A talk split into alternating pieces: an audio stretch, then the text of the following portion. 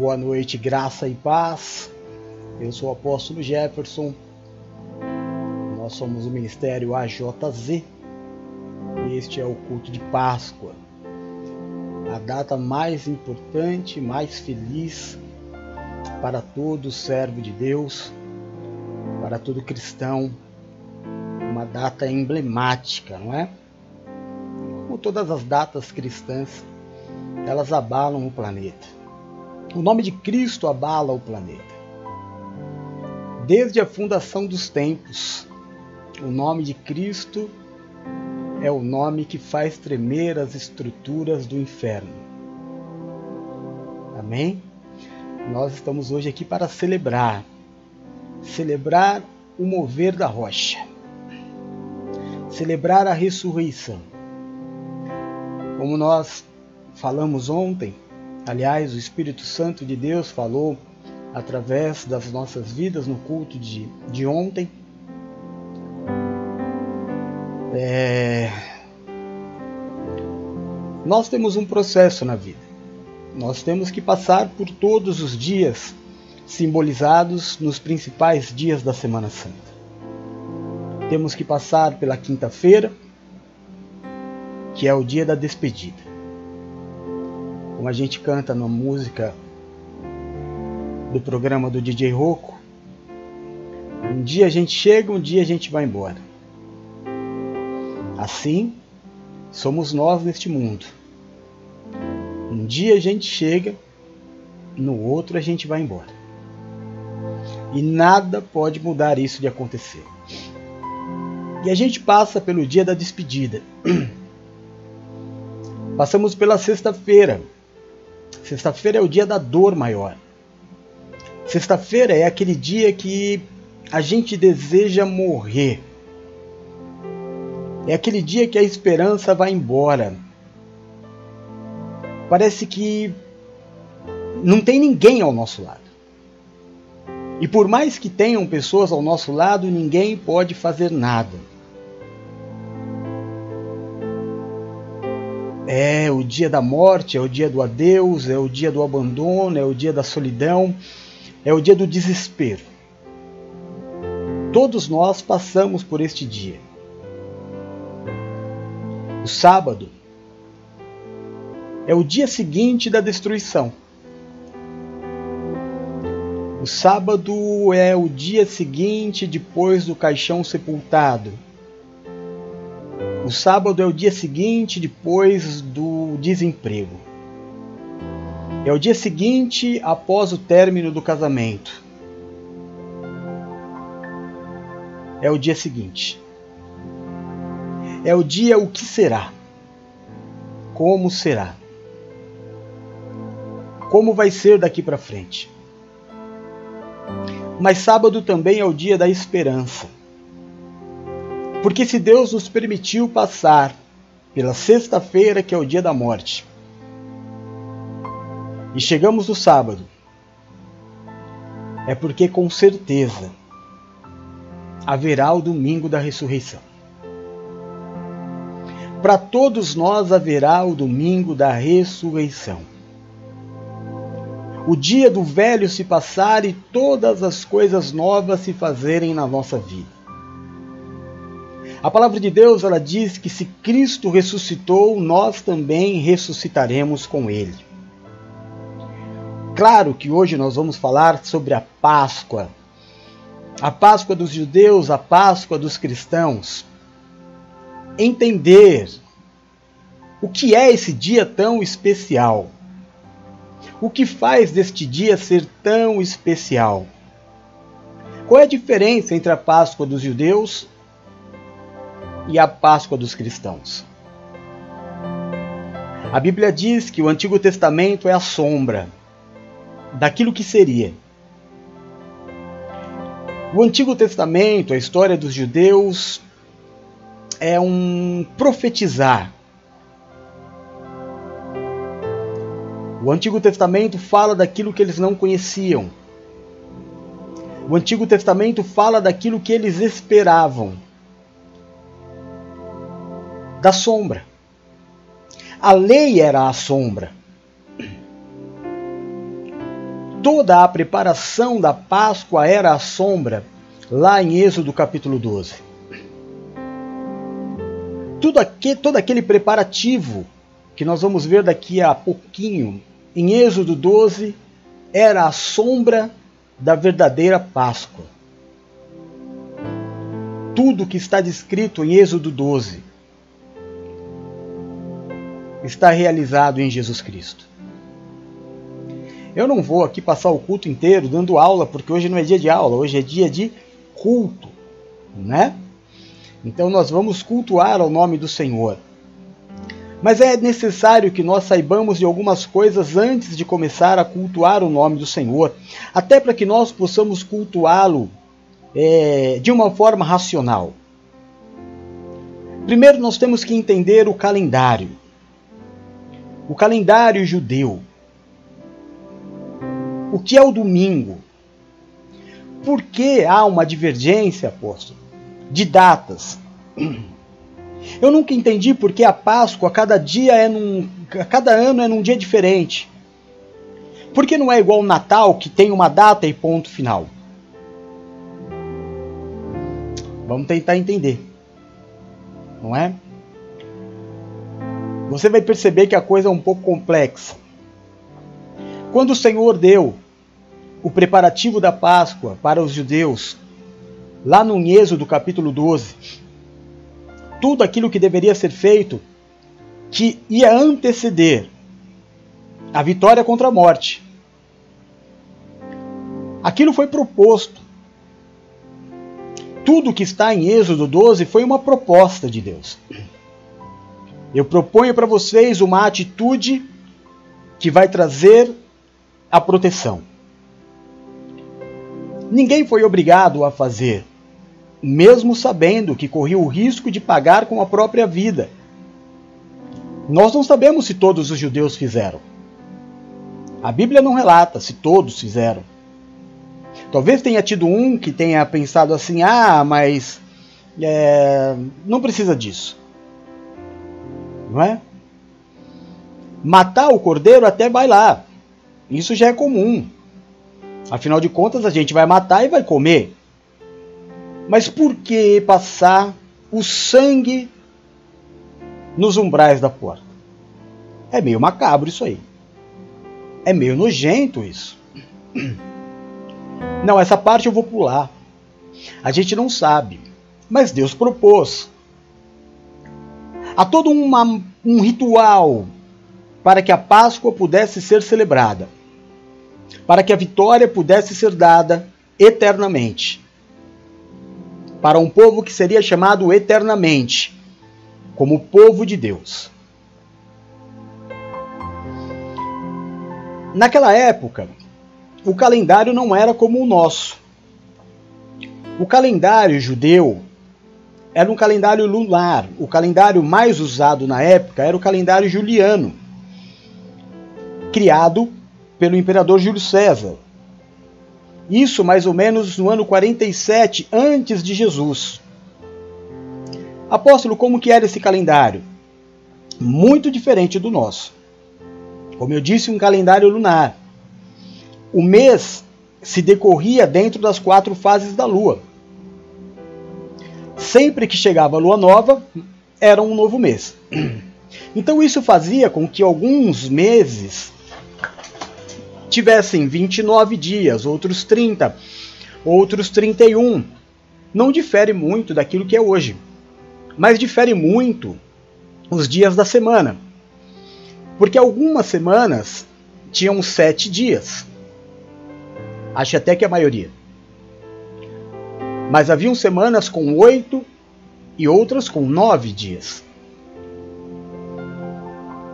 Então tudo isso bagunça um pouquinho não é? Depois nós tivemos um outro calendário que ficou bem mais próximo do nosso, que foi o calendário criado por Roma, onde se colocou os sete dias da semana. Cada dia da semana era, era um, um planeta. É... E aí, mais para frente, bem pertinho de nós agora, um papa chamado Gregório foi quem instituiu o calendário gregoriano, que é este calendário que a gente tem nos dias de hoje. Todas as semanas com sete dias, meses com 30 e 31 dias, o mês de fevereiro com 28 dias e o ano bissexto, que o, ano, o mês de fevereiro tem 29 dias. Essa questão do calendário sempre foi muito bagunçada.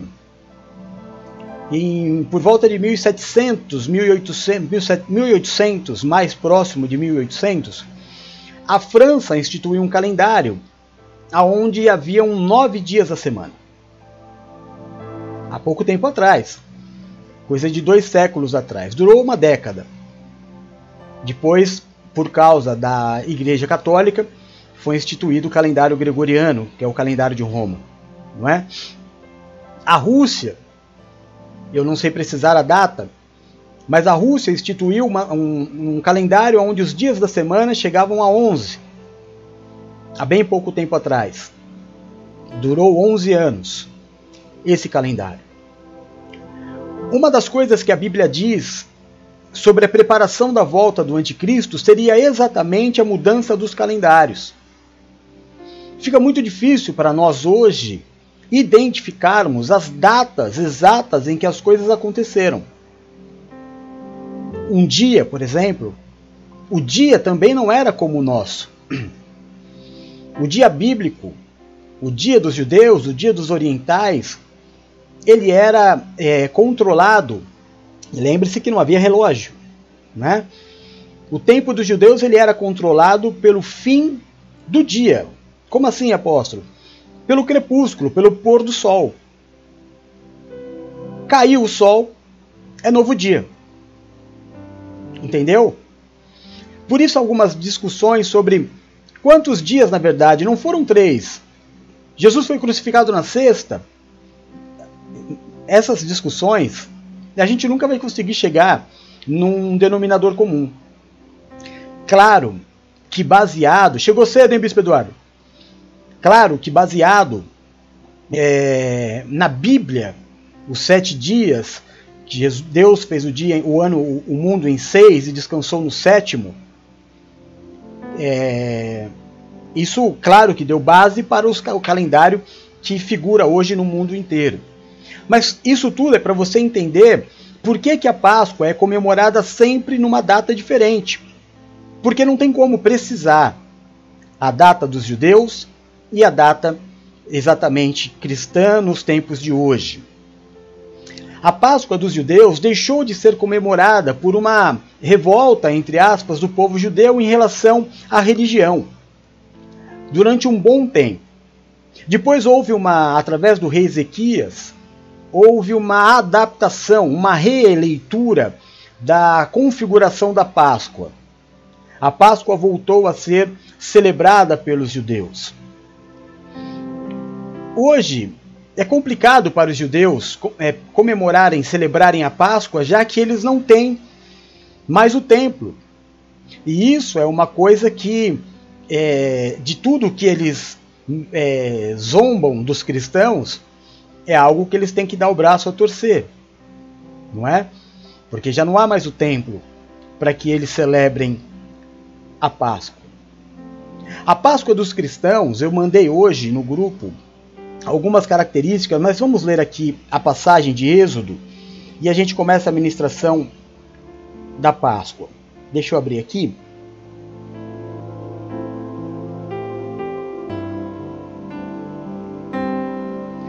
Êxodo nós vamos ler de 1 a 6, mas Êxodo 12 é todo o capítulo. Amém? Todo o capítulo de Êxodo 12 é a, é a preparação da Páscoa. Se nós fôssemos ler Êxodo todo, a gente acabou o culto muito tarde. Então eu vou ler de 1 a 6. E depois, se você já não sabe decor, depois você vai ler é, como lição de casa, tá bom? Então vamos lá. E falou o Senhor a Moisés e a Arão na terra do Egito, dizendo: Este mesmo mês vos será o princípio dos meses. Este vos será o primeiro dos meses do ano. Falai a toda a congregação de Israel, dizendo: Aos dez deste mês, tome cada um para si um cordeiro, segundo as casas dos pais, um cordeiro para cada família.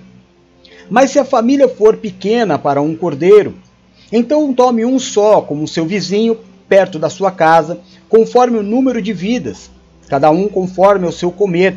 Fareis a conta conforme o cordeiro. O cordeiro ou cabrito será sem mácula, um macho de um ano, o qual tomareis das ovelhas ou das cabras, e o guardareis até o décimo quarto dia deste mês.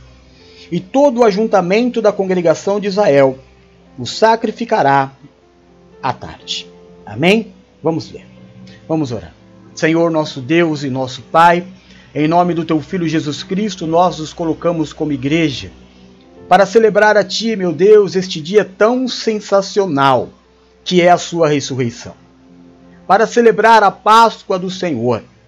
Para celebrar a vitória da vida sobre a morte.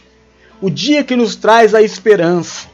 O dia que nos traz o novo porque nós sabemos, meu Deus, que após a Páscoa o velho faz-se velho e tudo se coloca como novo. A novidade de vida se apresenta, a esperança é renovada.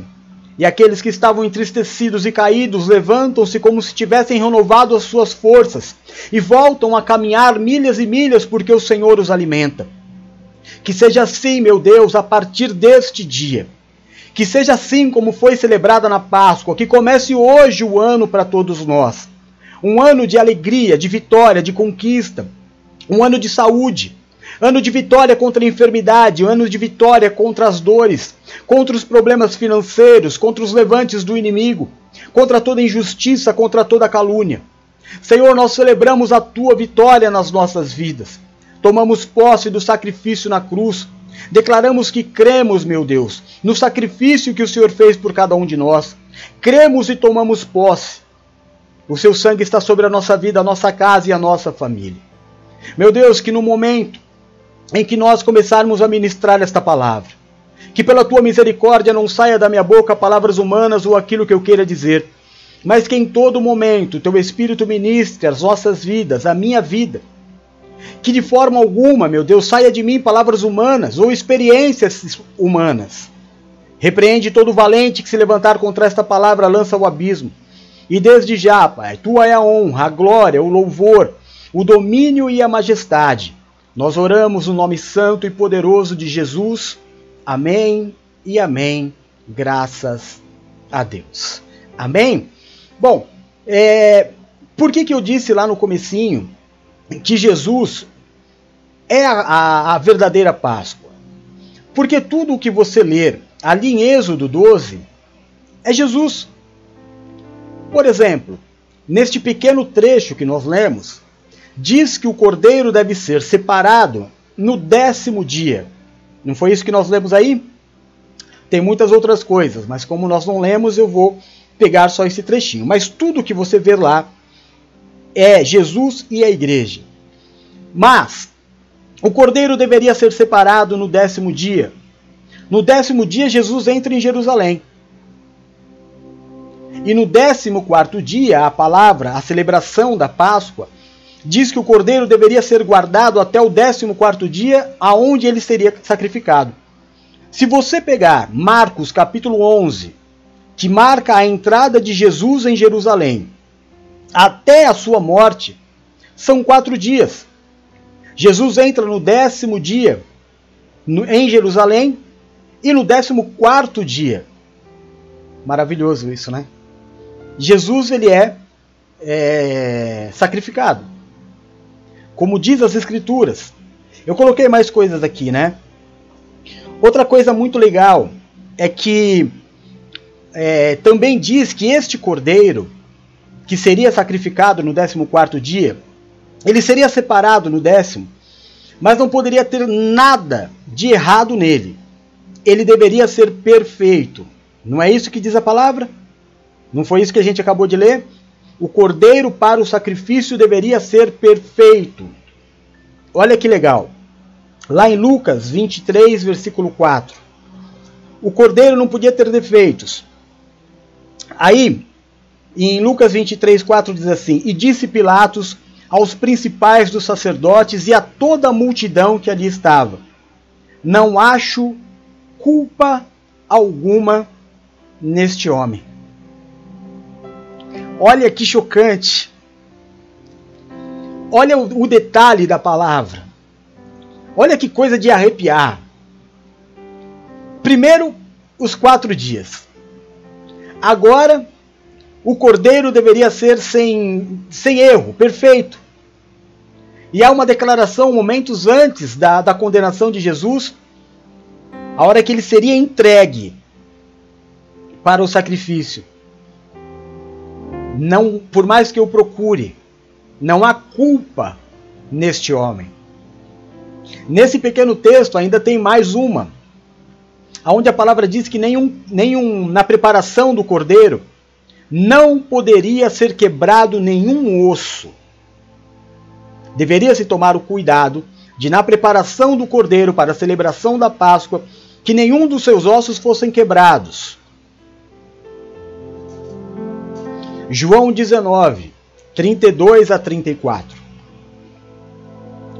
É, não lhe quebrem osso algum, né? Foram, pois, os soldados e, na verdade, quebraram as pernas ao primeiro e ao outro, como eles foram. Com, perdão, gaguejei. Vou ler de novo. Foram, pois, os soldados e, na verdade, quebraram as pernas do primeiro e do outro que estava crucificado com ele. Mas quando chegaram em Jesus, já viram ele morto. Não lhe quebraram as pernas. Contudo, um dos soldados furou o lado do seu corpo com uma lança de onde saiu água e sangue.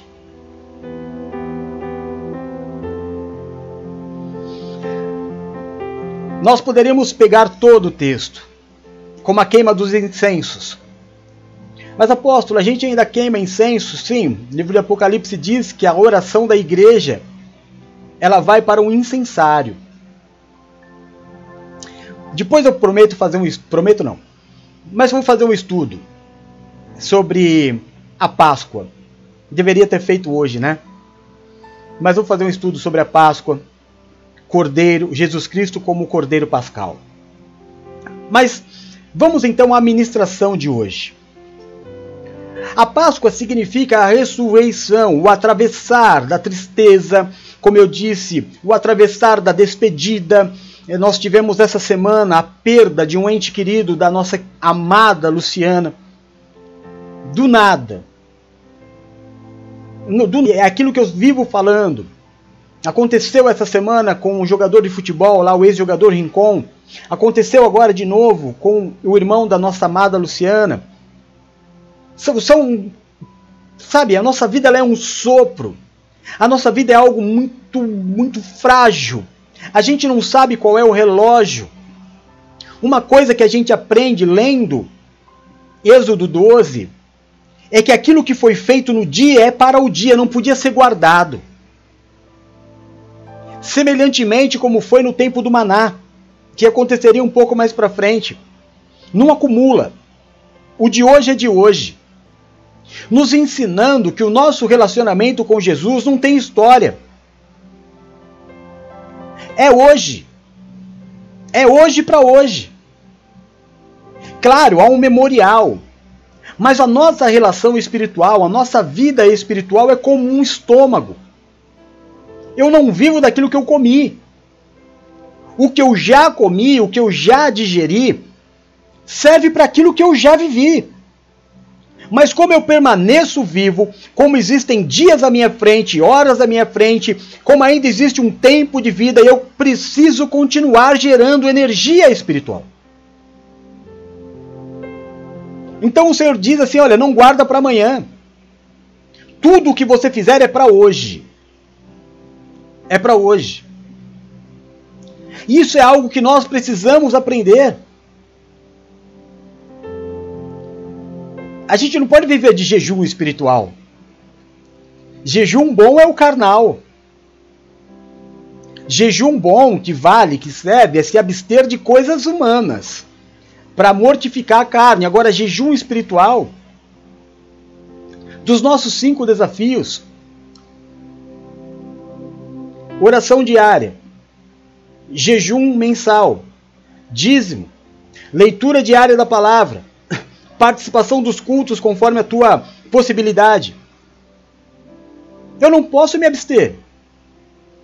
Eu não posso dizer esse mês eu fiz, o mês que vem eu não faço. O que acontece se você fizer isso com o seu corpo? A vida, irmão, a vida é um gerar de energia. A vida é energia a ser queimada. Adquire-se energia para se queimar energia. Se eu adquiro energia demais e gasto de menos, eu me torno gordo. Não é assim? Eu preciso queimar o tanto de energia que eu tenho de acordo é, com né, a energia que eu tenho, eu preciso queimar. Se sobrar, eu engordo. Espiritualmente é assim. A Bíblia diz que a quem muito é dado, muito será requerido.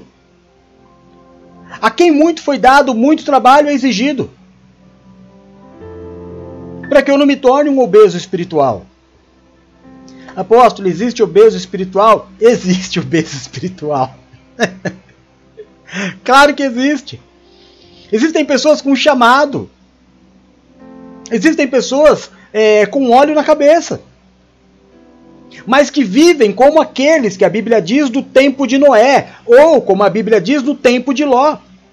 São dois exemplos que a Bíblia nos dá: pessoas que viviam é, sabendo que algo iria acontecer, mas tipo assim, ah, não é hoje. Quando for chegando a hora, eu dou um jeito. Né?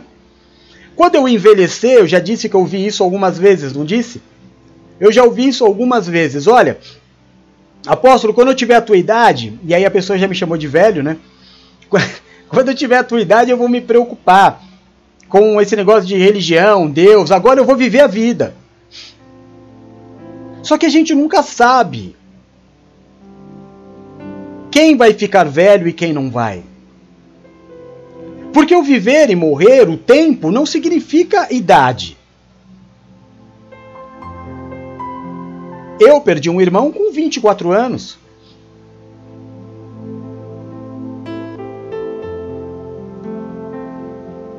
Hoje eu preciso me relacionar com Deus. Porque daqui a pouco começa a cair pedra do céu, é, pedra de fogo, uma cidade inteira é destruída, Babilônia some do mapa e só uma família é salva. Porque todo mundo vivia como se nada fosse acontecer. Foi assim nos tempos de Noé, foi assim nos tempos de Ló.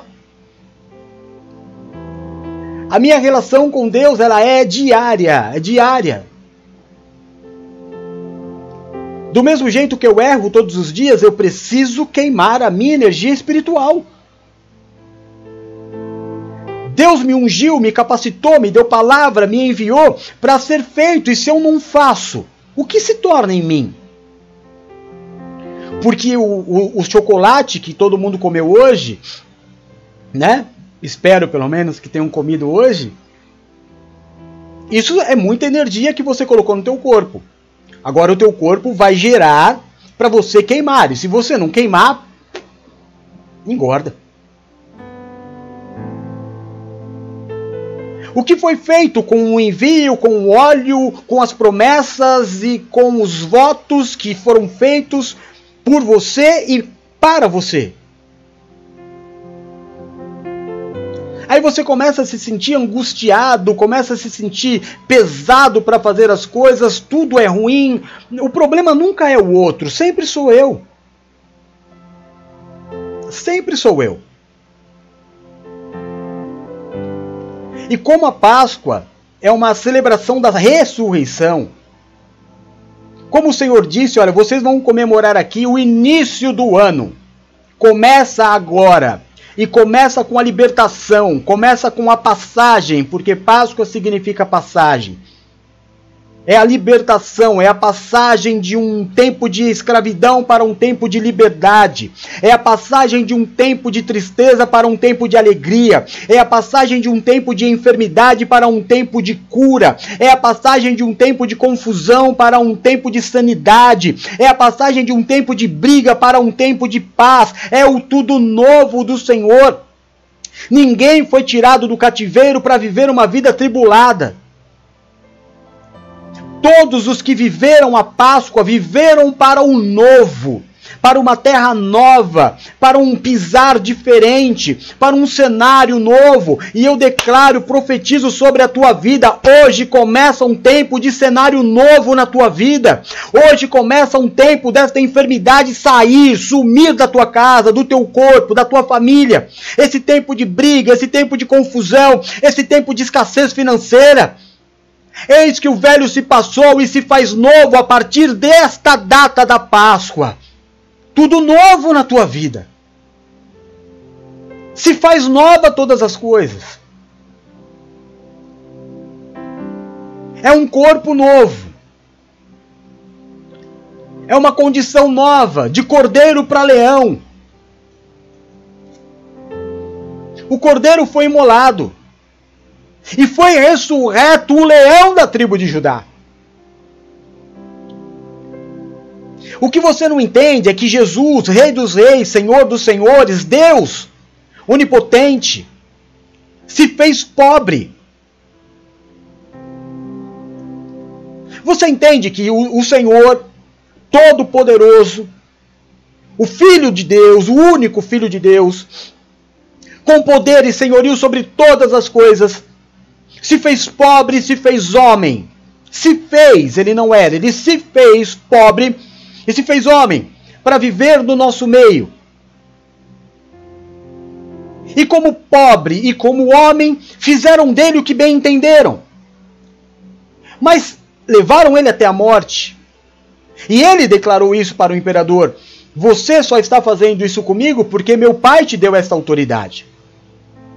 E porque o meu reino não é daqui. Porque se o meu reino fosse daqui, você não tocaria em um fio de cabelo. Quando Jesus morre e ele ressuscita, não é o cordeiro quem ressuscita.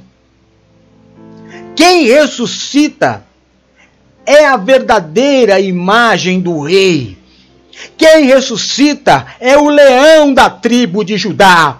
Porque se como ovelha muda ele foi levado ao matadouro, após a sua ressurreição, veio o rugido do leão e nesta noite, em nome de Jesus, vai sair da tua vida toda passividade, vai sair da tua vida toda pequenez, vai sair da tua vida toda baixa imagem, vai sair da tua vida todo eu acho que não posso, para ser tomado conta pelo Espírito Santo de Deus Todo-Poderoso, que te diz vai, que te diz conquista, que te diz não para de crer, não para de acreditar, as coisas vão acontecer, ruja como um leão. Então somente creia e avance neste novo tempo. A Páscoa significa um novo tempo, renovar das forças. E eu quero ministrar na tua vida. Espera aí. Tá muito difícil aqui eu conseguir enxergar as teclas para digitar. Eu quero, eu quero profetizar na tua vida este tempo de ressurreição. Amém? A Páscoa é tempo de ressurreição. Então eu quero profetizar este culto inteiro, profético na tua vida. Este é um culto profético. E eu não costumo fazer isso. Eu declaro e profetizo na tua vida. Em primeiro lugar, a ressurreição da sua obediência. Apóstolo, como assim ressurreição da obediência? É, irmão, sabe por quê? Êxodo 12 é uma proposta. O povo estava cativo e a última praga, a última praga, seria a morte de todos os filhos. Então o Senhor faz uma proposta: olha, faz assim, assim, assim, celebra tudo isso, porque depois de tudo isso vem a liberdade. Vai lá, mata o cordeiro, é, e é incrível, né? Porque toda a palavra é para a família. Porque toda a Páscoa ela é dedicada à família. E o Senhor diz: mata o cordeiro. Se for muito para você, para você, para tua família, convida o vizinho pega o sangue do cordeiro e passa nos umbrais. Mas é claro que sempre vai ter aquele irmão que vai falar assim: ah, não precisa disso. Deus me conhece. Deus conhece meu coração. Matar o cordeiro e comer e chamar o vizinho já não é uma caridade? Já não estou fazendo aqui uma boa ação? Eu já não estou obedecendo em matar o cordeiro? Já não estou obedecendo em não sair de casa? Quer dizer que se eu fizer 90% não vale. Eu fiz tudo, só não fiz o aspergir do sangue nos umbrais da porta. É, irmão. É. Se é para fazer 90%, não faz, porque é perda de tempo. Então precisa ressurgir em você, ressuscitar a tua consciência de que para Deus ou é tudo ou é nada. Que não existe oferta manca, que o cordeiro precisa ser perfeito para entrega. Ah, mas Deus é bonzinho. Bonzinho por quê, irmão? Deus não é bonzinho, ele é justo. Não existe Deus bonzinho, existe Deus justo. Porque é este mesmo Deus. Não existe outro ser. É Deus quem vai dizer quem entra no paraíso e quem vai para o inferno. E não tem questão de ser bonzinho ou ser malzinho. Eu gosto mais desse ou eu gosto mais daquele. Não, todos são eleitos filhos de Deus. A oportunidade está para todos, mas quem obedeceu? Quem fez o 100%? Quem parou na última curva? Quem estava para receber o milagre falou: Ah, acho que aqui não, eu vou fazer do meu jeito. Hum. Ah, não, acho que já é demais, já fiz demais. Hum. Então fica na curva, irmão. Fica na última curva que te levaria ao paraíso. Fica na última curva que te levaria para a cura, para a libertação, para um novo tempo, para viver a Páscoa do Senhor. Porque ao invés de obedecer, você quis pensar. Porque ao invés de obedecer, você quis é, arrumar um, uma lógica. Mas por que Deus? Enquanto você, você está fazendo porque Deus, a maioria está fazendo e está sendo abençoado. Por que você não está fazendo como todos? Por que enquanto aquele é, é, humildezinho obedece, vai para cima, faz o que precisa ser feito, você fica cheio de questionamentos? Por quê? Eu não entendo por que, que um pode fazer e o outro tem que questionar. E aí depois é macumba, aí depois é o diabo, aí depois é a inveja, aí depois é não sei quem. Não, nunca é ninguém, sempre sou eu. Sempre sou eu. É cumprir o 100% do que me é proposto. É cumprir o 100% do que eu votei que faria. Voto é para ser cumprido. Promessa é para ser cumprida. Começa o desafio e para. Sabe, vive, fazendo testezinhos com Deus. Oração diária, jejum mensal, dízimo mensal. Ler a Bíblia todos os dias. Ah, apóstolo, o senhor está falando, mas o senhor faz. Eu faço todo dia, irmão todo dia. Eu começo às 9 horas da, da, da noite ao, aqui na tela e vou até às 3 da manhã. Nesse período de 9, 10, 11, 12, 13, 14, 15, de 6 horas, eu faço várias orações. A gente lê várias vezes a palavra. A gente cultua. Isso todo dia. E eu sento aqui na frente do computador para preparar tudo isso, porque as coisas não ficam prontas assim. Fora os aconselhamentos, fora é, todo o cuidado que eu tenho com todo mundo, graças a Deus, porque tenho esse cuidado.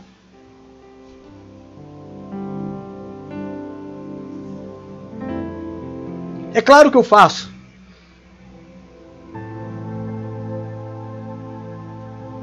Então você precisa entender: sem obediência não tem resposta.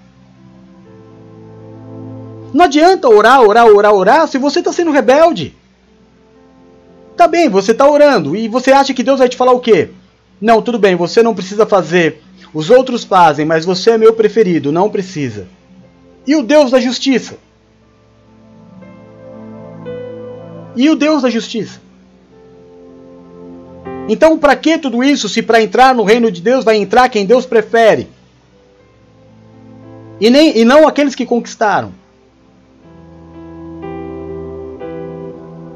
Porque a graça é uma conquista. A graça está aí. Para todos que desejarem. Mas nem todos desejam. Então, em nome de Jesus, eu declaro e profetizo na tua vida, a partir desta data, a partir de hoje, Deus vai ressuscitar dentro de você a obediência do cordeiro mudo. Do cordeiro mudo. É para fazer, Senhor. Eis-me aqui. Você sabe que na lei do. Você já tomou multa no trânsito, irmão? Eu já tomei algumas. Você só pode recorrer da multa que você tomou depois que você pagar. Sabia? Então, antes de você reclamar com Deus, faz. Antes de você falar, ah, Senhor, na minha vida não está acontecendo, então, mas você está fazendo? Está obedecendo, está questionando? Não, agora é o meu tempo. Que teu tempo? Que teu tempo? Desde quando você se tornou Senhor? O Senhor é teu Deus. Você não é Deus do Senhor. O tempo é dele. Quando você entregou a tua vida para ele, é dele. Então ressuscita em nome de Jesus. Vai haver em você um desejo louco de ser abençoado, de viver a Páscoa do Senhor. Porque quem não passou o sangue do cordeiro no umbral morreu e não teve choro. Aliás, teve muito choro. Em segundo lugar, eu profetizo na tua vida que vai haver ressurreição da sua fé. Porque para obedecer precisa de fé. Amém? A sua parte, irmão, é passar o, o, o sangue na porta. Porque não é o sangue na porta que vai repreender o, o inimigo, é Deus. Mas Deus vai proteger quem passou o sangue na porta. Porque não há poder no sangue do cordeiro animal. Mas quem obedeceu pela fé, meu, não faz sentido. Mano, isso é loucura. Velho, fala pra mim. O que, que tem a ver, mano?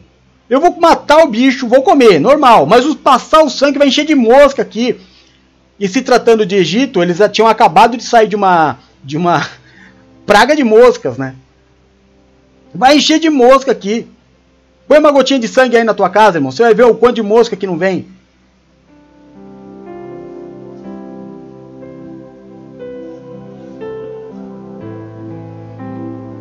Mas o que, que tem a ver, mano? É cada coisa louca. Comer as comidas amargas. Para que comer comida amarga? Pão asmo, que graça que tem pão sem fermento, Senhor? Qual é? Me, me explica, por favor, Nina Santiago, me explica, você que é cozinheira. Qual é o pecado de colocar fermento no pão para comer? Qual é o pecado? Quem fez o fermento está em pecado. Não é questão de ser pecado ou não ser pecado, é questão de que Deus disse para ser assim. Não é o teu entendimento. Não é você quem vai repreender a morte dos, do, do, dos primogênitos. É ele. Você só obedece pela fé. Você obedece pela fé. Cadê? Eu pus aqui, né?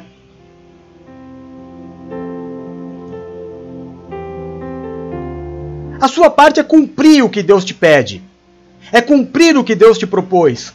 O resto é com Ele. O resto, todo o resto é com ele. Todo mais ele fará. Todo mais ele fará. Você faz a tua. A tua parte é essa. Você ora todo dia, jejua, né? Nosso ministério, a JZ, essa é a tua listinha. Não precisa decorar da Páscoa não e, e querer fazer na tua casa. Não é nada disso. Mas o que está, que está proposto diante de você no ministério em que você está? Orar, jejuar, dizimar, ler a Bíblia todo dia e participar dos cultos. Vai nessa pegada, irmão. Vai obedecendo.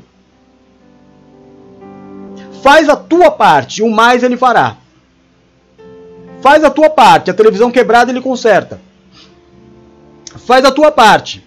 Se você não tiver convênio médico, ainda assim ele vai te colocar no melhor lugar, como fez com a Patrícia. No lugar de honra. Faz a tua parte, que vai curar do câncer como curou a mãe da, da Priscila. Faz a tua parte, irmão. O resto é com ele. O que, que você pode fazer? Está na minha mão. O que, que ele me pediu? Eu posso resolver esse problema? Não, eu não posso. É maior que eu, é maior que eu. Eu estou psicologicamente bem para resolver esse problema? Não, eu não estou. Então o que, que eu faço? Senhor, toma nas tuas mãos. Pela fé, eu faço a minha parte, porque eu sei que a tua o Senhor fará. Mas eu preciso ter relacionamento. É a escada de Jacó, anjos que subiam e desciam. Não tem essa de só descer, não, irmão. Não tem essa palavra de mel, é amargo. Você, pega aí, por favor. A gente tem o programa AJZ todos os dias. E a gente bate no, no, nas, nos pastor colmeia, que só gera mel. Porque você vai ler aí, na formatação da Páscoa, o que o Senhor ele pede é amargo e não doce. Mas os pastores só derramam mel e o povo quer mel. Mas por favor, leia Êxodo 12. E leia Jesus também, Novo Testamento, e você vai ver que é o amargo que traz a bênção. Que o reino de Deus é conquistado pelo esforço, e quem se esforça se apodera dele. E só se esforça quem tem fé. Sem fé é impossível. Então, em nome de Jesus, ressurreição da sua fé. Ressurreição da fé de uma criança, porque se você não for como uma criança, não herdará o reino, irmão.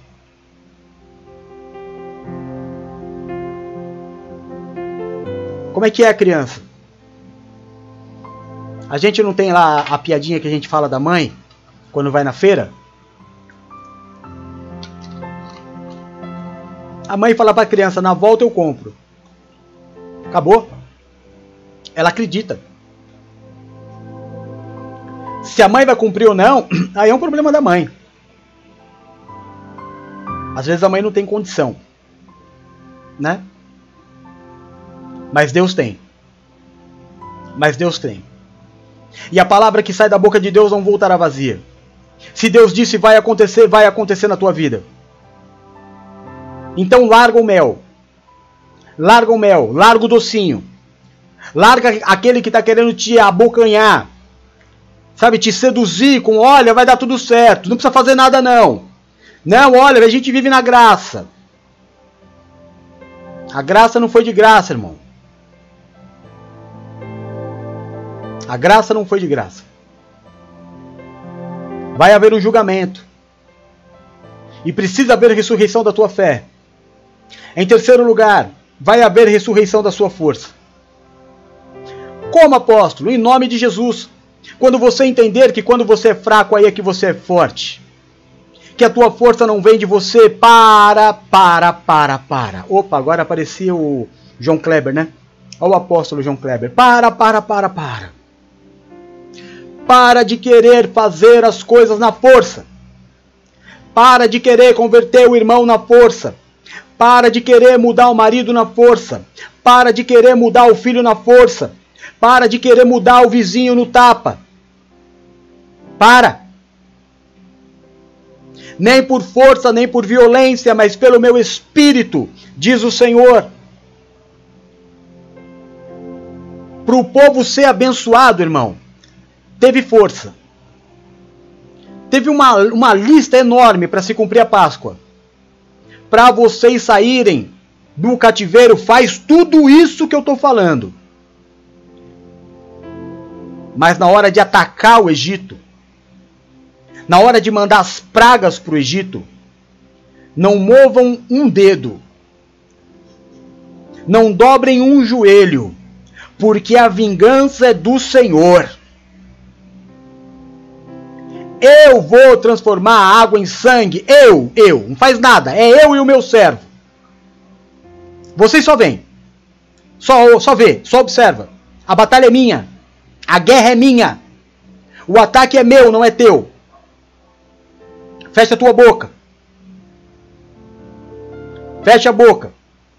Agora, se você quiser guerrear e tirar Deus do caminho, então vai guerrear. Porque se você colocar a mão, Deus tira. Porque se você colocar a mão, a glória é tua. Se você tirar a mão, a glória é de Deus. Transforma a água em, em sangue, a glória é de Deus. Vem piolho, a glória é de Deus. Vem as úlceras, a glória é de Deus. E vem todas as pragas, e ninguém coloca um dedo. Só observa. Josafá, essa guerra não tereis de pelejar. Tomai posição e vede o grande livramento que o Senhor teu Deus te dará. Para de tentar resolver os teus problemas na força. Não tem dinheiro, não vai pegar empréstimo com ninguém. Com ninguém. Você está ouvindo? Com ninguém. Com dinheiro não se brinca. Ou Deus faz ou Deus faz. Deixa ele mover as águas. Deixa ele mover as peças. Deixa ele bradar do céu. Não é no teu braço, irmão. Quando você mexe o teu braço, Deus não mexe o braço dele. Mas quando você confia, quando você se entrega, quando você é fraco, aí você é forte, porque o poder de Deus se aperfeiçoa na sua fraqueza. Humildade, baixa a cabeça. Deixa falar. Deixa fazer. Não deseja mal para ninguém. A guerra não é tua. Quanto a você, faça o possível para viver em bênção, em paz com todo mundo. Mas não se esqueça que Deus está observando a tua vida. Vai. Não para de andar. Vai. E a sua força vai ser restabelecida quando você parar de gastar à toa. Tá, se sabe que não, não tem o que fazer. Tá preocupado com o quê? Se não tem o que fazer, não tem o que fazer. O que não tem remédio, remediado está. Minha mãe já falava isso. Ressurreição da tua força, então, irmão. A sua força está no Senhor. Esse cliente vai assinar pelo Senhor. Para, para, para de loucura. Para de se prostituir espiritualmente. Ah, tô vendendo por causa do curso que eu fiz. Ah, tô vendendo porque sou, eu sou bom vendedor. Ah, fechei o contrato porque o cliente é bonzinho. Não, a glória é de Deus. Continue fazendo os cursos, continue é, trabalhando em você, mas a glória é de Deus. Se é para pirar em alguma coisa, pira em Deus. Seja fiel a Deus, que Ele não divide a glória dele com ninguém.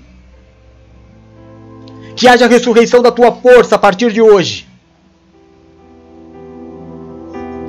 Se tem pão na tua casa, é porque Deus pôs. Se a conta está paga, é porque Deus te deu a condição. A glória é de Deus. Há um mar para ser aberto. Há todo um povo. Atrás, o exército de Faraó. Na frente, o mar vermelho. E agora, o que fazer? Hum? Bora nadar, gente? Bora soprar aqui e ver se o mar abre? Ninguém faz nada. Vocês estão loucos? Moisés ainda se propôs a orar. Moisés ainda ficou meio cabreiro, né?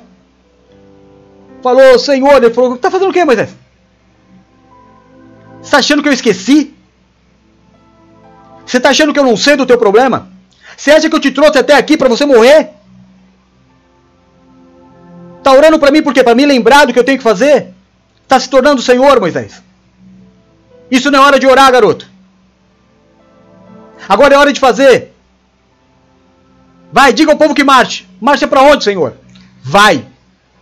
Escolhe um lugar e vai. Só tem dois lugares, Senhor. Ou a gente enfrenta o exército, ou a gente passa pelo mar. Bora pro mar.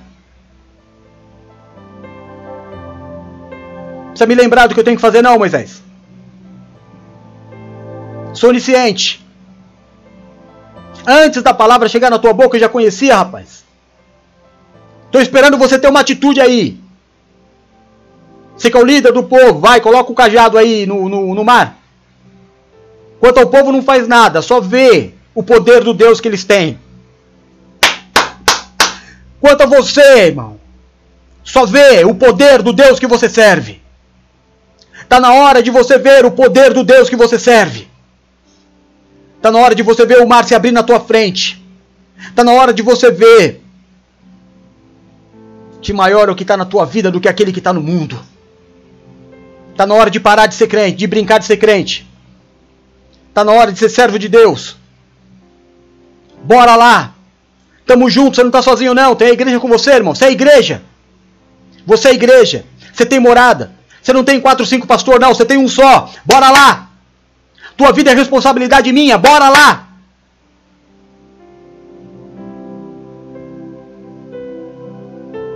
Tem um povo andando comigo há oito anos.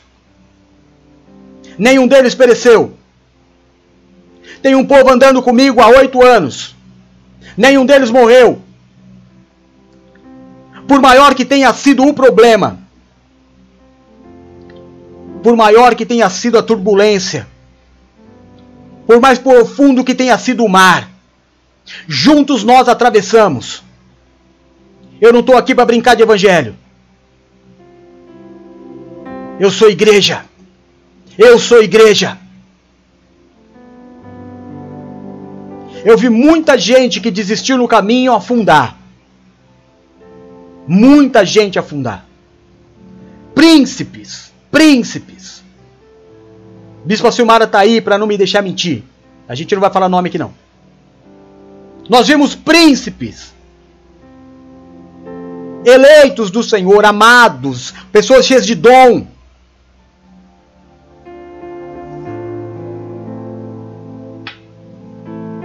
Nós vimos muitas pessoas afundarem. Mas a igreja não afunda. Porque as portas do inferno não prevalecem contra ela. Tem um Moisés na tua vida, sim. Tem um homem com as mãos levantadas, sim. Enquanto você está dormindo, eu estou orando pela tua vida. Enquanto você está trabalhando, eu estou orando pela tua vida. Enquanto você está na luta, eu estou aqui jejuando pela tua vida. Eu recebi uma, uma mensagem da Patrícia, agora eu não posso ouvir, a, abrir, mas eu, enquanto ela está lá, eu estou orando pela vida dela.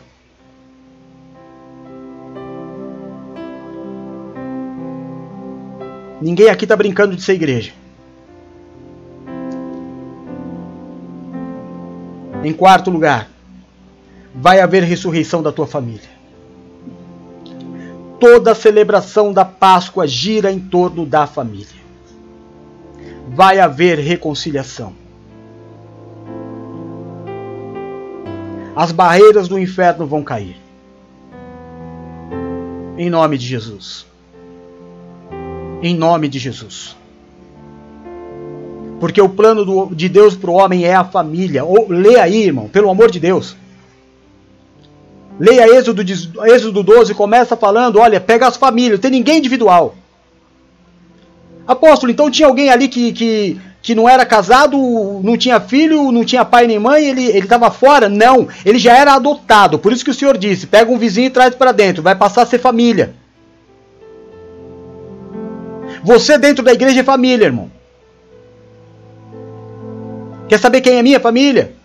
Bispa Paula, Bispa Silmara, Bispo Edu, Bispa Nina, Bispa Adriana, Presbítera Luciana, Pastora Valéria, Bruna Rodolfo. São os que frequentam minha casa. Raquel, Laura, a Laurinha, a Geisa, Adriano. São pessoas que frequentam minha casa, minha família. A igreja é família. Ninguém aqui é chamado de pai para ser exaltado, não. Ninguém aqui é chamado de pai para ser uma posição superior. Olha, ele está assim. Não, não, não. É porque nós somos família sim. É porque é família mesmo. É porque um cuida do outro sim. É como Jesus era com os discípulos. Como, como Paulo era com seus filhos na fé. Porque a igreja não é comércio, não, irmão. A igreja não gera cliente, a igreja não gera membros, a igreja gera filhos. Filhos. Enquanto você não entender isso e ficar pulando de galho em galho. Ah, hoje eu estou aqui nessa igreja, ah, amanhã eu estou ali, ah, hoje assisti um culto aqui, ah, hoje fui assistir um culto lá. Você não tem família. Você não tem casa. É por isso que as coisas não dão certo, irmão. Eu não estou falando para você ficar comigo. Não estou falando. Eu estou falando que você precisa tomar um prumo na vida. Quem está em todo lugar não está em lugar nenhum. Quem é que cuida de você? Quem é que te corrige? Ou por você fica pulando de igreja em igreja exatamente para ninguém te corrigir? Tem que restaurar a família.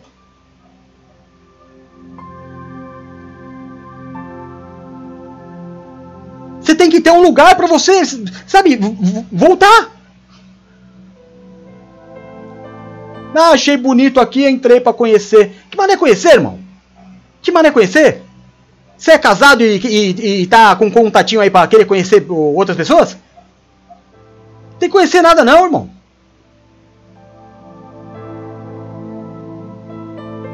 Misericórdia. É tempo de ressurreição da sua família. Pede perdão para quem tem que pedir. Resolve as suas pendências. Aceita o compromisso de ser família, porque ser família é compromisso. Para eu ser feliz, eu, eu ser feliz, a bispa Paula tem que estar tá bem. A bispa Silmara tem que estar tá bem. O bispo Eduardo tem que estar tá bem. A bispa Nina tem que estar bem. A bispa Adriana tem que estar bem.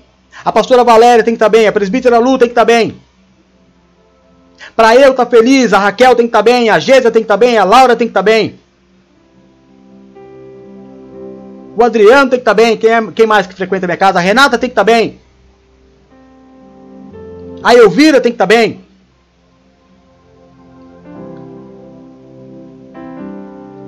Família é isso, é um cuidando do outro. É um orando pelo outro, aconselhando. Tomando bronca quando tem que tomar. Porque é isso que Deus quer. Correção. Em quinto lugar, vai haver em você a ressurreição do desejo de compartilhar. Eu estava vendo um ateu dizendo sobre a miséria no mundo. As redes sociais dão voz a todo mundo e é bom, né? Ah, se Deus existe, por que, que Deus permite a miséria? Miséria aonde? Aonde que tem miséria? Eu vi um camarada falando, era um debate no, no, no, na rede social, né? Debate curto. Tipo esses podcasts que tem agora. Aí o ateu falou assim: Eu poderia falar da miséria na África, por exemplo, onde crianças morrem todos os dias de fome. Cadê Deus? Mas eu vou falar da miséria que tem na tua rua. Não precisa ir tão longe, não. Na tua rua tem alguém passando fome. E eu pensei comigo, pois bem, se tem alguém na minha rua passando fome, a culpa é de Deus ou é minha que não compartilhei o que sobrou? Porque tem muita gente que você passa e o lixo está cheio de comida. Na mesma rua onde tem alguém passando fome, e a culpa é de Deus.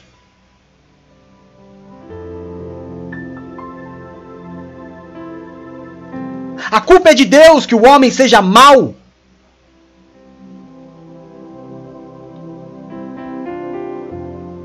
Você sabe quantas toneladas de comida são jogadas no lixo todos os dias? E às vezes bate uma pessoa na porta, igual ontem bateu na minha porta um rapaz, pedindo comida, e você fala, ah, não tenho para dar, e realmente não tem. Só que muita comida foi pro lixo, não é o meu caso, graças a Deus. E eu disse para ele assim: Eu quero te ajudar. Ele falou assim: Então deixa eu fazer um trabalho aí. Eu falei: Mas eu não tenho dinheiro para te dar. Eu tenho comida. Ele falou: Comida eu não quero. Eu falei: Mas eu só posso te dar comida. Ele falou: Não, não, eu não quero comida. Eu falei: Vai aqui no mercadinho do Ney, pega lá o que você precisa que eu pago. Ele falou: Não, não, eu quero, eu preciso de dinheiro. Eu falei: Então, querido, eu não vou poder te ajudar. Você precisa desejar compartilhar. Que negócio é esse de miséria? A miséria existe por causa da ganância do homem, que não sabe dividir, que quer para ele tudo. Tudo é dele. As divisões perfeitas. Se tem gente passando fome, a culpa não é de Deus, é do homem. É do homem. Com seus preconceitos. Todos os dias passa diante de muitos moradores de rua, que são pessoas invisíveis. Por que, que todo fim de semana, por exemplo, irmão, você não separa num, num, numa é, tapawarezinha é Tupperware que fala? Eu acho que é. Aí a Nina que me ajuda. Separa lá num, num, num saquinho que seja. E quando você for embora e você sabe que ali tem um morador de rua, você dá para ele. Você sabe que tem uma família precisando. É parte. Pega os pãezinhos que estão endurecendo na tua casa e, e, e, sei lá o que você faz com ele. Doa esses pães, pelo amor de Deus.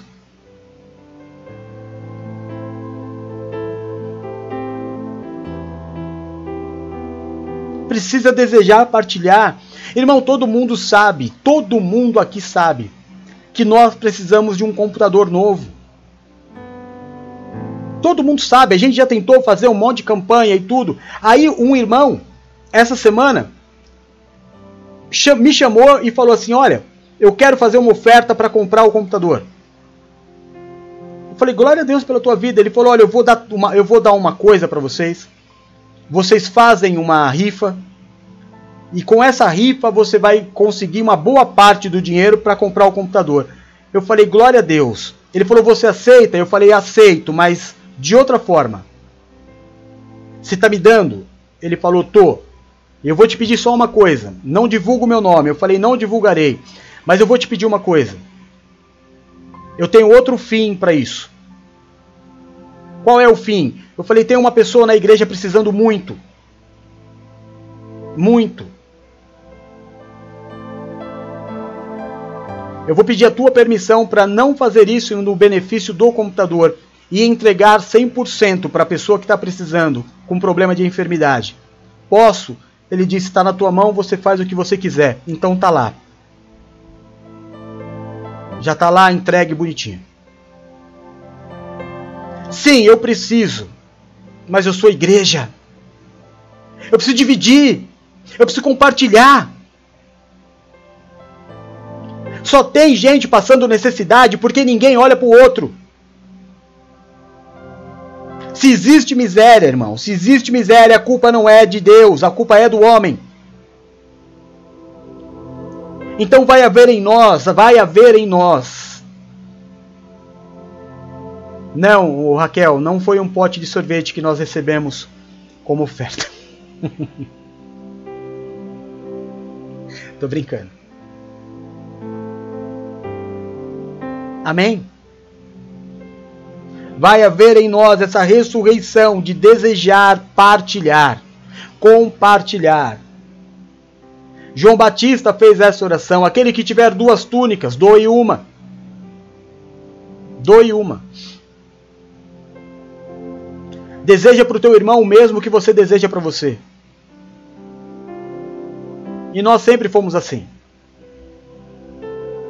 Houve um tempo no início onde a igreja era mais próspera do que é hoje. Nós sempre nos ajudamos financeiramente. A todos. Sem olhar a quem. Porque a igreja, irmão, não é o lugar de enriquecer a um. A igreja é um lugar onde todos precisam estar bem. E para todos estarem bem, a gente precisa aprender a compartilhar o que tem. Amém?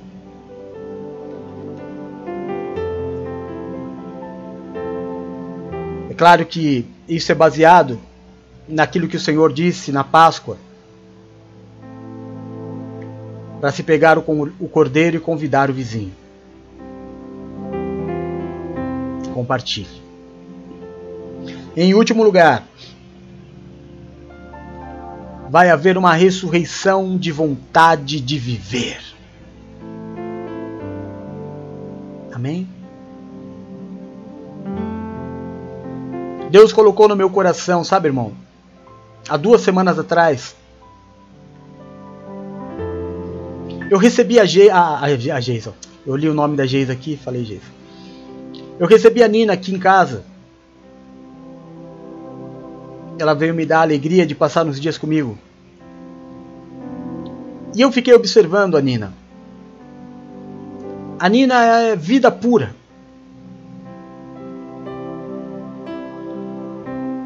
A Nina é vida. E eu comecei a orar e buscar em Deus e eu falei assim: Senhor, eu vou, eu vou dar um espaço para Nina falar de vida. Aí eu peguei a quarta-feira, que era da Paula, e passei a Paula para quinta-feira, chamei a Nina para quarta e falei: Nina, você vai fazer uma live de uma hora. A live vai ser assim, ó, uma hora com a Bispa Nina, vida para ser vivida. Porque você tem vida para viver, irmão. Para passear, para namorar, para beijar na boca, para fazer amor com seu marido para curtir os teus filhos, para brincar. A vida não pode ser só trabalhar, estudar e, e, e, obrigações e tudo isso. Não! Cristo te libertou.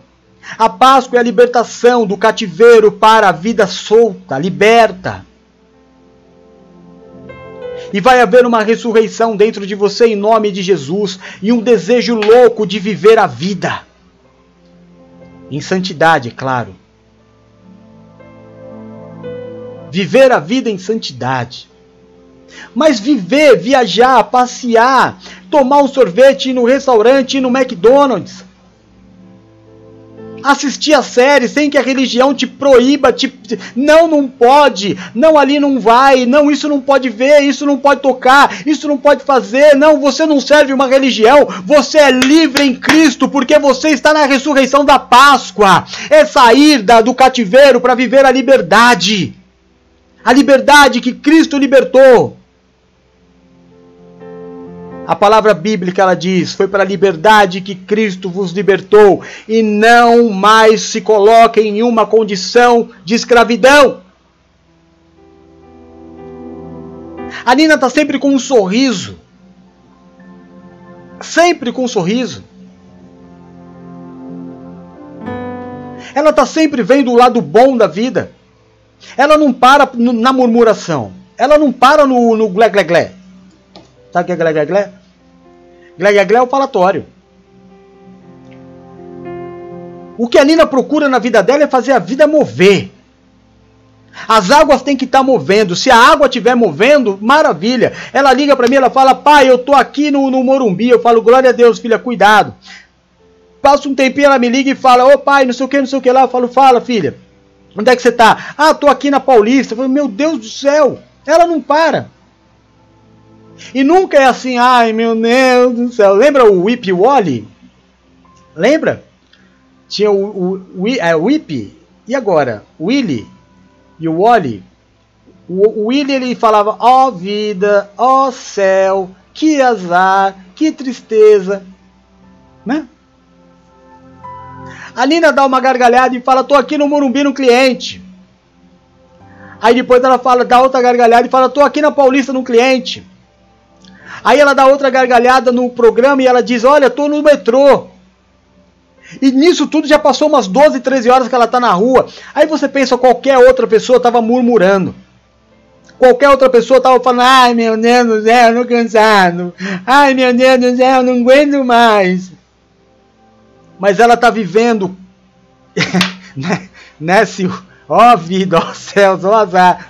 Qualquer outra pessoa está falando, ó, que vida é essa? Meu Deus do céu.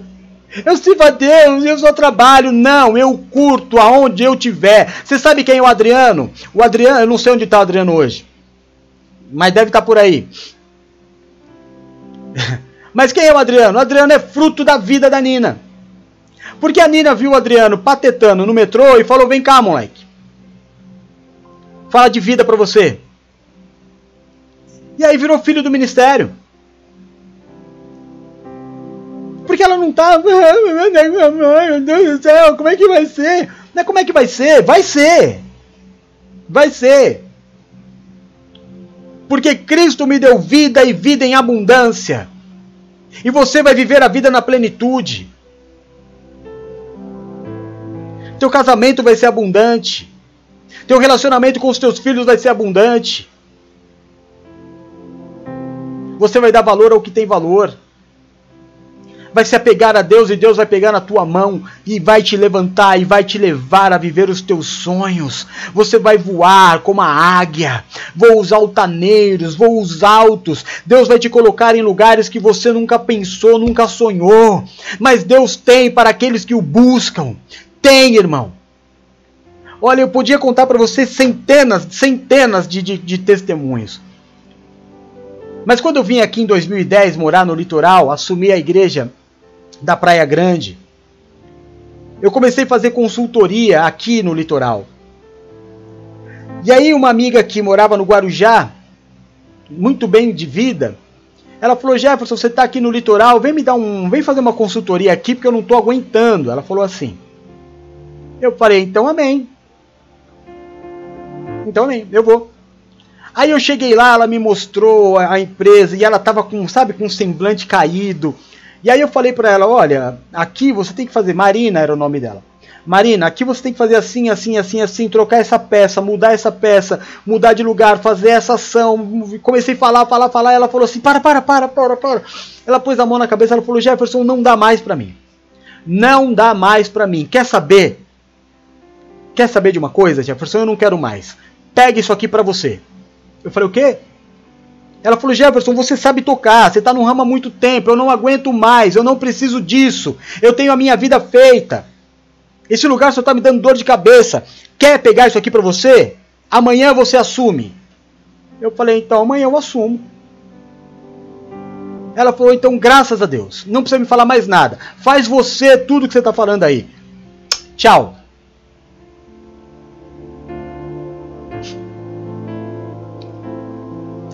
Aí no outro dia eu já peguei boa parte da igreja, já levei para lá e falei, vamos fazer uma revolução naquele lugar. E começamos a mexer peça e fazer campanha, isso e aquilo. Aí apareceu um, dois alunos dela, que era da escola. Eles queriam falar com a Marina. Aí eu falei, é, a Marina não tá mais, agora eu sou o diretor da escola. Aí eles falaram assim, poxa vida, mas a gente queria fazer uma proposta para ela eu falei, como assim? Que proposta? Pode fazer para mim. Ele falou, mas você acabou de assumir, a gente estava querendo comprar a escola. Eu falei, não tem problema, se for uma boa proposta, a, eu, a gente vende, passa o dinheiro para ela, não tem problema nenhum, é a direção para vocês, não tem problema. E aí eles tinham uma proposta razoável, muito razoável.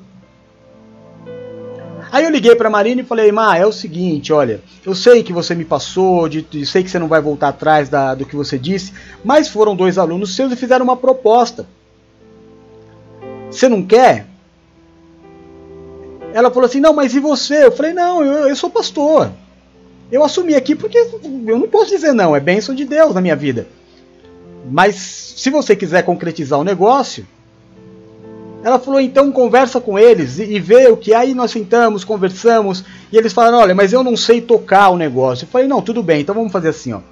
Vocês fazem o pagamento, eu fico um mês aqui, ensinando vocês a trabalhar, vocês me pagam um salário, e aí depois vocês tocam.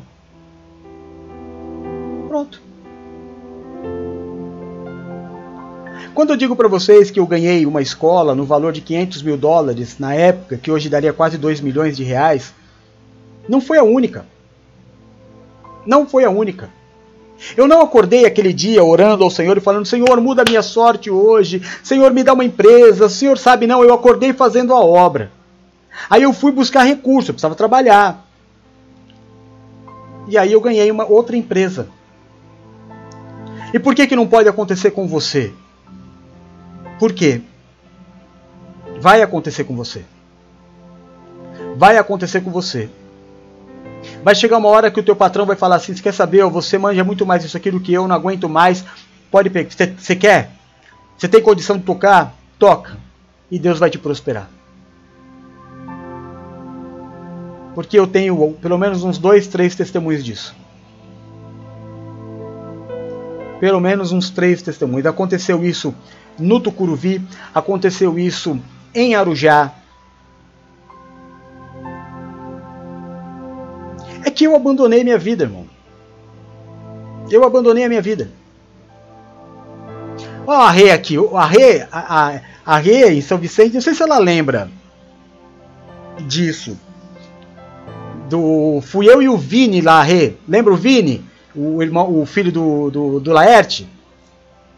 Fui eu, Vini. Sei, acho que eu cheguei até a te convidar para ir para lá. Não sei se você, eu não lembro bem. Mas é na época da Renata, esse testemunho. Da igreja de São Vicente. Ia para lá eu, Vini e mais umas pessoas da igreja. Eu devo ter dado esse testemunho na igreja. A gente ia para lá de madrugada, dava volta.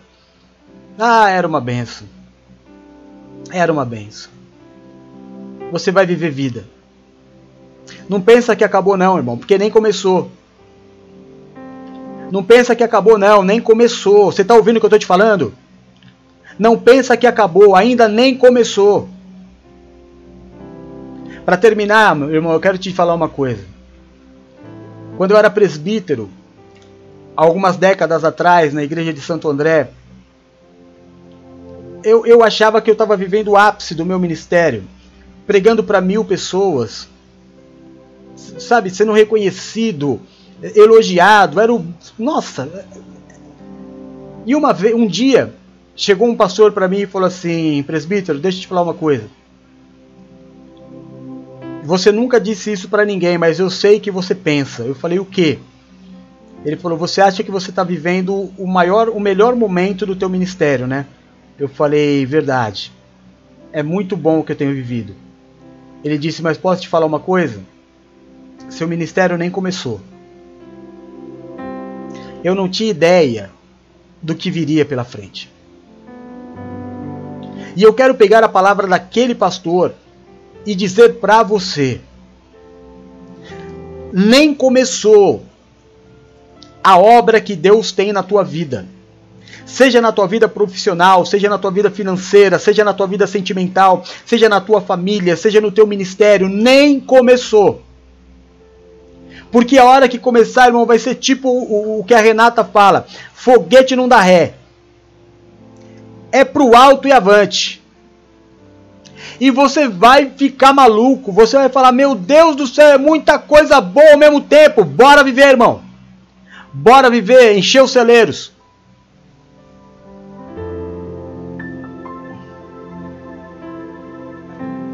Hoje começa o ano na nossa vida. O primeiro dia do ano para o Senhor é hoje. E começa com a nossa libertação. Eu queria que você cresce. Eu queria que você que a tua fé pudesse entrar tão fortemente no teu coração. Porque depois que Jesus foi destruído, porque Jesus foi destruído por dentro e por fora, Só não quebraram os seus ossos. Mas deram uma lança, enfiaram uma lança no lado dele, onde saiu todo o seu sangue e água. E ainda assim levaram ele para dentro de uma de um sepulcro. Aqui, ó. E colocaram uma pedra gigante, essa daqui, ó, tampando aquela porta ali. de um homem morto e destruído. Que vai sair nunca daí. Vai apodrecer aí dentro. É isso que todo mundo pensa a teu respeito. É isso que todo mundo pensa, que você vai morrer nessa caverna. Que você já tentou, já empurrou essa pedra e a pedra não saiu. E você já até se acostumou, falou: "Não, vou viver nessa caverna. Eu vou viver aqui, é esse emprego que Deus tem para mim. É esse salário que Deus tem para mim. É, são esses problemas, eu já acostumei com essa dor, eu já acostumei com essa enfermidade. É isso que Deus tem para mim. Só que aí você aprendeu, irmão, que a pedra não vai rolar na tua força. E nem vai depender que o teu corpo esteja bom ou ruim. Mas que apenas uma ordem será dada. Apenas uma ordem. E haverá cura. Apenas uma ordem vinda do Senhor e a sua vida vai mudar e a pedra vai rolar. E vão chegar e vão perguntar, sabe?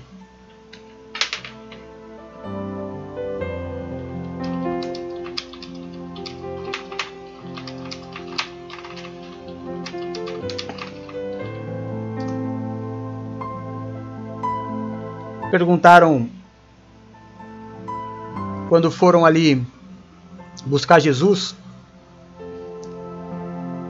quando as mulheres foram procurar o corpo de Jesus para embalsamar,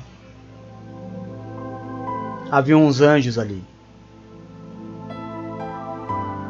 E os anjos disseram assim: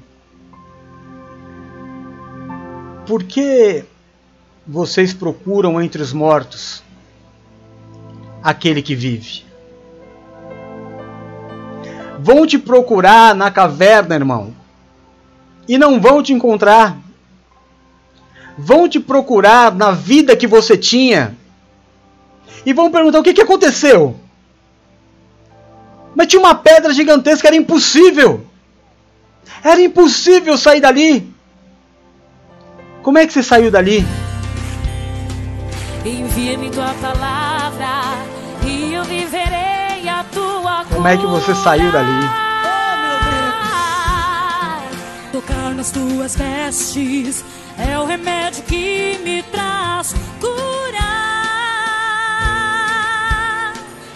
A tua saliva com o da terra, mistura de amor que dissipou as minhas trevas pra me curar.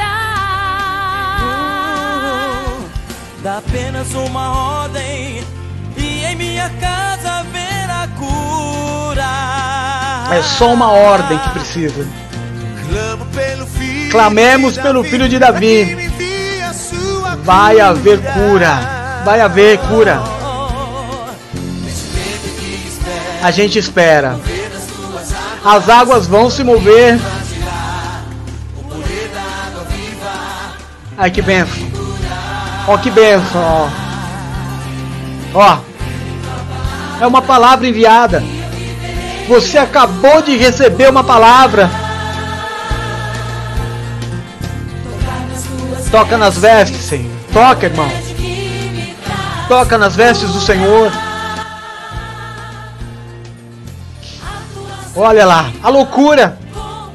Um lodo. Uma loucura do Senhor. Só obedece. Obedece para te curar. Tá pensando muito. É uma ordem, uma ordem, uma palavra um olhar do Senhor. Clama, clama, clama, clama, clama, clama, clama todo dia. Todo dia nós vamos clamar. As águas se movem todo dia para te curar e vai curar. Vai curar. Vai curar. Mergulha no poder, irmão. Mergulha.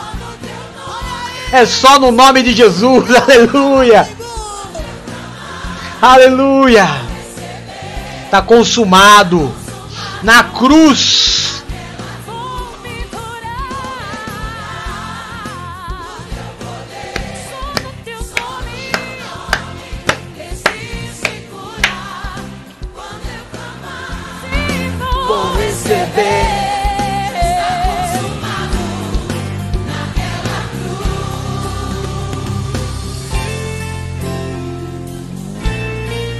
consumado, irmão. Está consumado ali na cruz. Já era.